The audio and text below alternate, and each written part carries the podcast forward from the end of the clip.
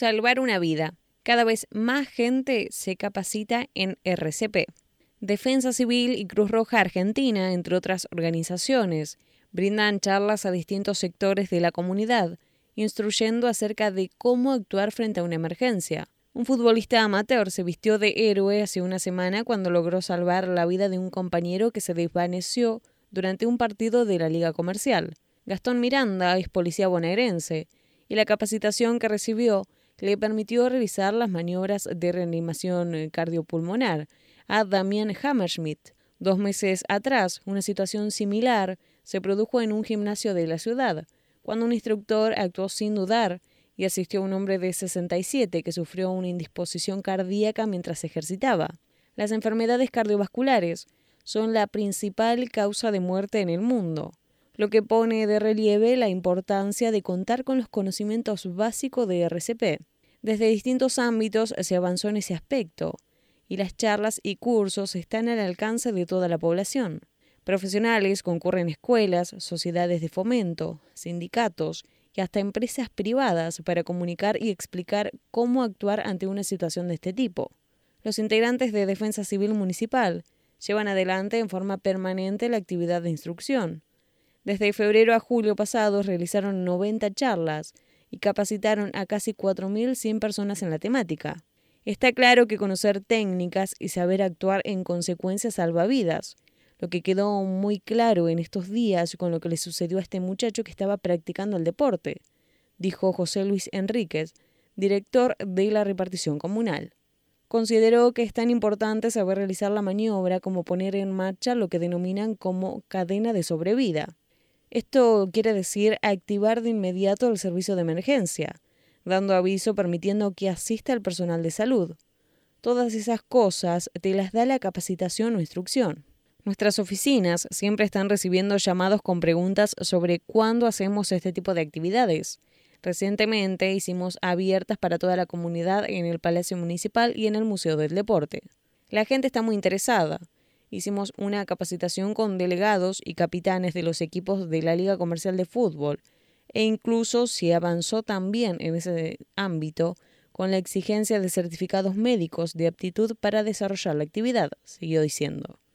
Enríquez explicó que por ordenanza todo el personal municipal debe tener conocimientos de este tipo, por lo que en ese aspecto están trabajando junto a la Dirección General de Capital Humano.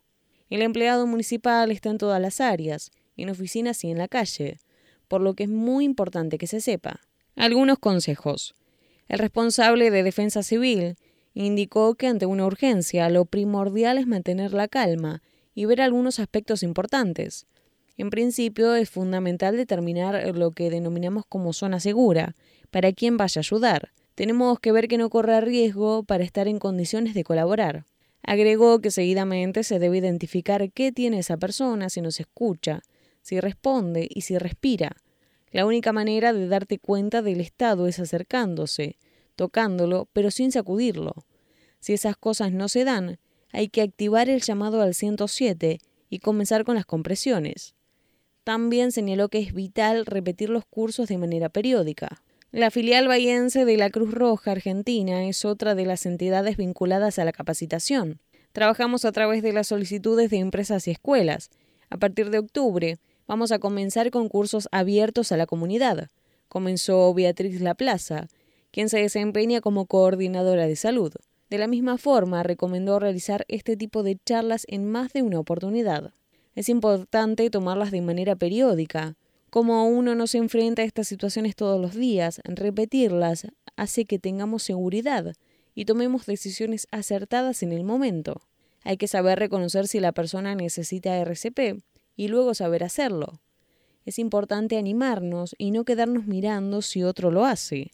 Hay que estar preparados, continuó. Desde chicos. La plaza indicó que estos conocimientos se pueden brindar a los niños y niñas desde la enseñanza inicial, se puede comenzar a trabajar desde los 4 o 5 años. Adquieren el hábito, el reflejo de lo que hay que hacer, y lo realizan jugando. Desde esa edad se puede comenzar a aprender. Es como cuando les enseñan a tirar los papeles al cesto o reciclar. Cantando y jugando van aprendiendo.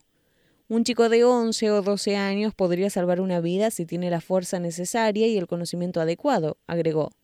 Por otra parte, sostuvo que en general el público tiene interés en saber esto más que otras cuestiones, como por ejemplo la forma de detener una hemorragia, que también es importante conocer. La mujer destacó a su vez que la Cruz Roja no solo trabaja en primeros auxilios, sino que intervenimos en cualquier situación que determina a una persona en situación vulnerable.